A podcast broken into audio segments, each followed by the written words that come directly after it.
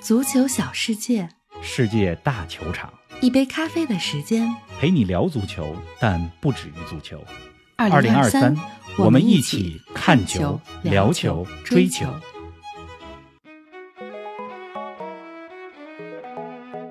二十年弹指一挥间，那个奔跑在海布里球场的青涩少年，如今已经退役了。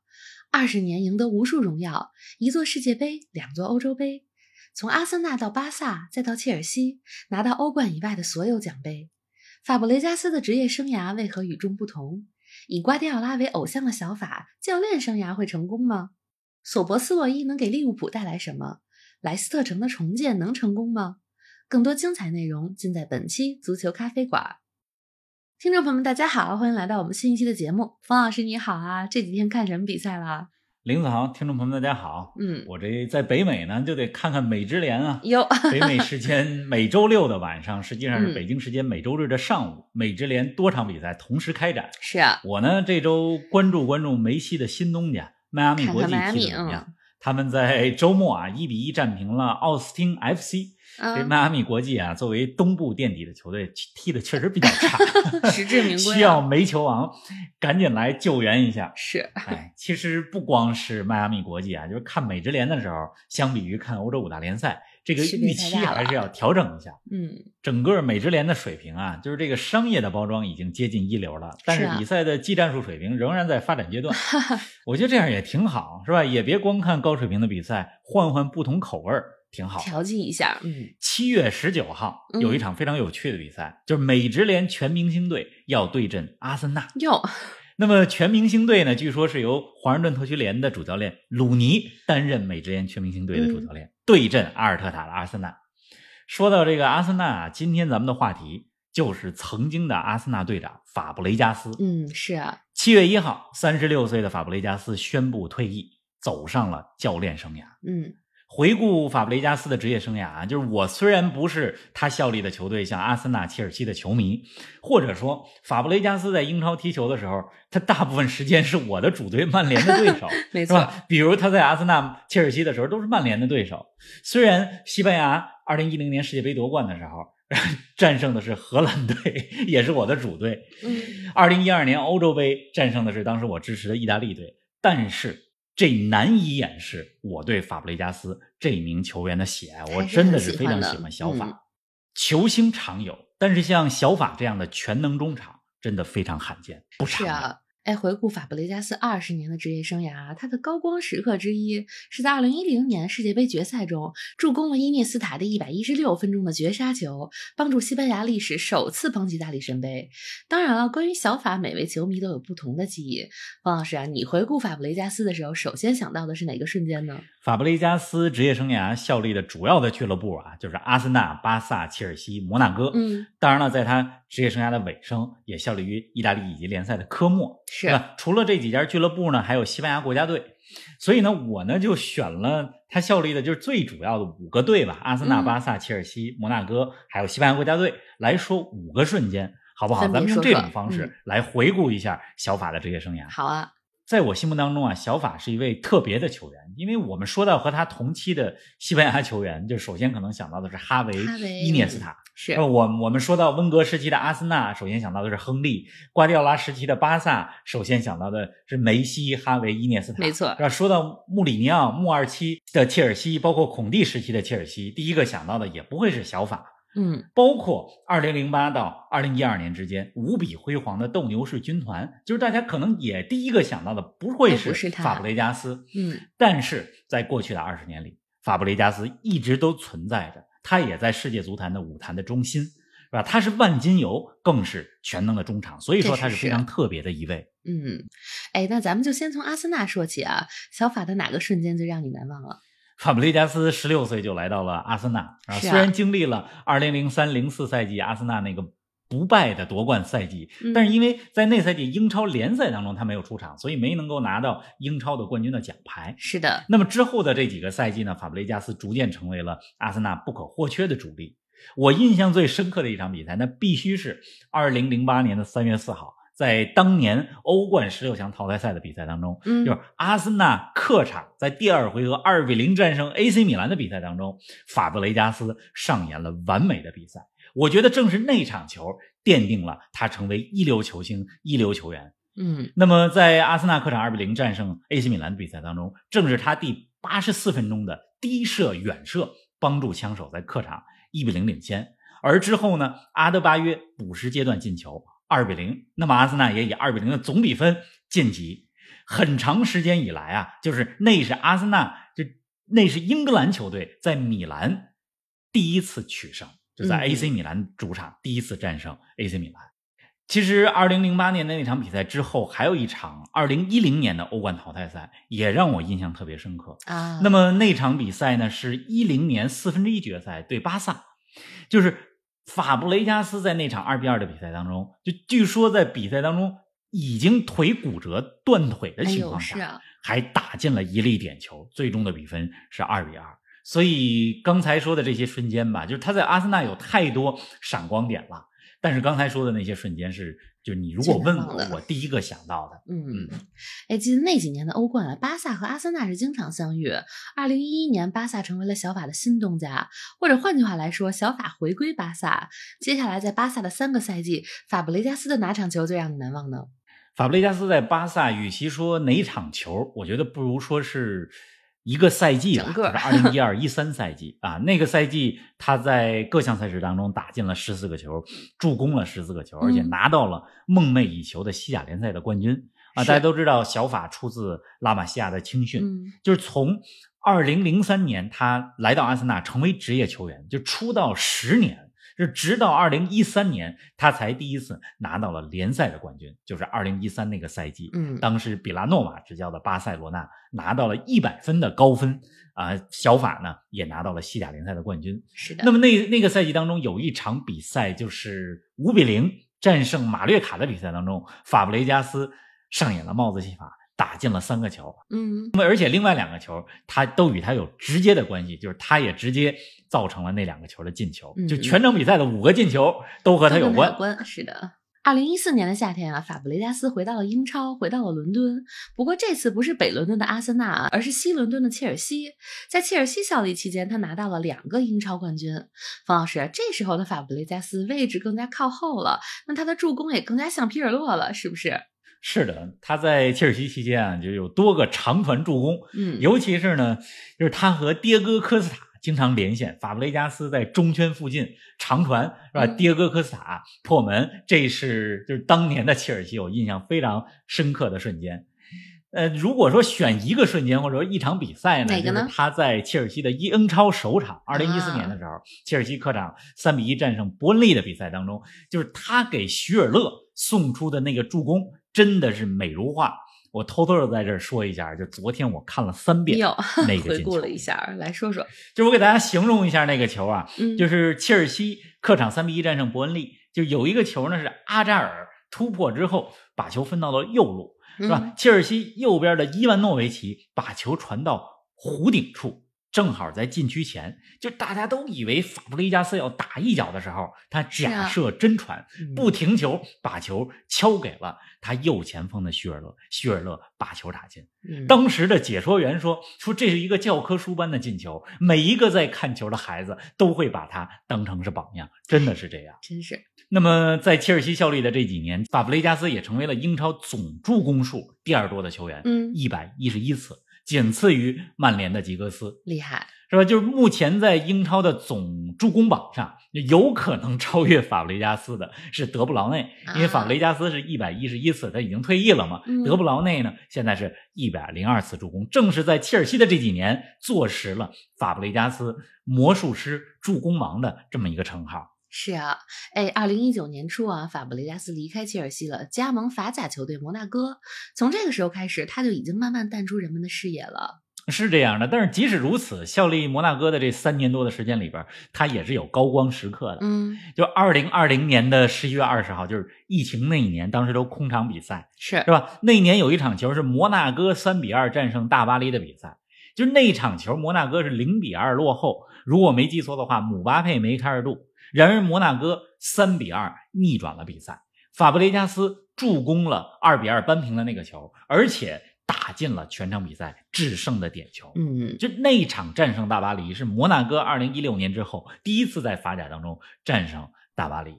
是，就是这是小法在摩纳哥期间在场上的高光时刻。嗯但是我觉得他在摩纳哥的生涯最光辉的时刻还是闪耀人性的光芒。来说说，说新冠疫情期间，他还主动提出愿意用自己的薪水来补助摩纳哥球队当中就是工作人员的工资。嗯，就是他不仅在球场上助攻别人，在生活当中也乐于帮助他人。那么在二零二二年的八月份，呃，去年其实咱们足咖的节目说过，是吧？小法加盟了意大利乙级联赛的科莫，跟球队呢签了两年的合同，但是一年以后，就是今年的七月一号这个周末吧，他宣布退役，而且退役之后呢，就当教练了，执教科莫 B 队，就青年队。您正在收听的是足球咖啡馆，一杯咖啡的时间陪你聊足球，但不止于足球。我们是一档观点独立、内容原创的播客。您对我们最大的支持就是将足咖分享给更多的朋友，同时欢迎订阅我们的 V 加计划。微博搜索“足球咖啡馆”，成为 V 加订阅会员，自享五大专属福利：加入粉丝群与冯老师聊球，云喝一杯新鲜调制的零子咖啡。观看来自比赛现场的专属视频，参与直播互动，还有机会对话世界知名俱乐部。二零二三，我们一起看球、聊球、追球。哎，说完了俱乐部啊，咱们把目光转向西班牙国家队。方老师，法布雷加斯的国家队高光时刻，那当属二零一零年世界杯决赛的助攻了吧？那你从重要程度来讲，那绝对是这一个呀，嗯就助攻了伊涅斯塔的绝杀球，正是那个球帮助西班牙队拿到了当年世界杯的冠军。是的，说其实那个当年的加时赛，荷兰和西班牙加时赛的下半场，双方打的都有点乱。嗯，说球呢鬼使神差般的来到了小法的脚下，就来到他脚下的时候，他脑子不乱，很清晰的分给了右前方的小白伊涅斯塔。伊涅斯塔把球打进，西班牙夺冠。嗯，但是小法的国家队高光时刻啊，我觉得可不只是世界杯决赛，来说说，他为西班牙国家队出场了一百一十次吧，嗯十五个进球，三十六次助攻。就是小法，他作为和哈维、伊涅斯塔、大卫·席尔瓦、布斯克茨啊，包括哈维·阿隆索这些球员同一年代的球员，他在西班牙国家队法布雷加斯还能有一席之地，而且能够有刚才咱们说的这样的数据，非常不容易。嗯，是的，两届的欧洲杯，他也扮演了非常重要的作用。二零零八年的欧洲杯，呃西班牙四分之一决赛对意大利，比赛打到了点球大战，嗯，打进最后一个点球的就是小法。是就要知道，此前的西班牙多次在世界大赛当中倒在了点球大战当中。没错，那么时间来到了四年之后的二零一二年的欧洲杯半决赛对葡萄牙，是吧？又是进了点球大战，打进最后一个点球的又是小法，又是法布雷加斯。这心理素质真的是非常好，关键时刻靠得住。嗯，而且，二零一二年的决赛当中，就是法布雷加斯助攻了大卫·席尔瓦的进球，那应该是西班牙队在那场比赛当中的第一个进球吧。同样，在二零一二年的欧洲杯上，就西班牙当时是打什么战术呢？四六零，就无锋战术。啊，谁打前边呢？就是法布雷加斯顶在前边打假九号或者叫伪九号位。因为二零一二年西班牙 战胜意大利的那场决赛，四六零阵型就是前场六个人都是中场啊，布斯克茨、阿隆索、嗯哈维、伊涅斯塔、席尔瓦，人太多了因为当时西班牙中场太富有了。是，哎，越听你说越觉得感叹啊！法布雷加斯真的是全能中场啊，从十六岁加盟阿森纳到三十六岁退役，法布雷加斯把中前场几乎所有位置都踢了一遍啊。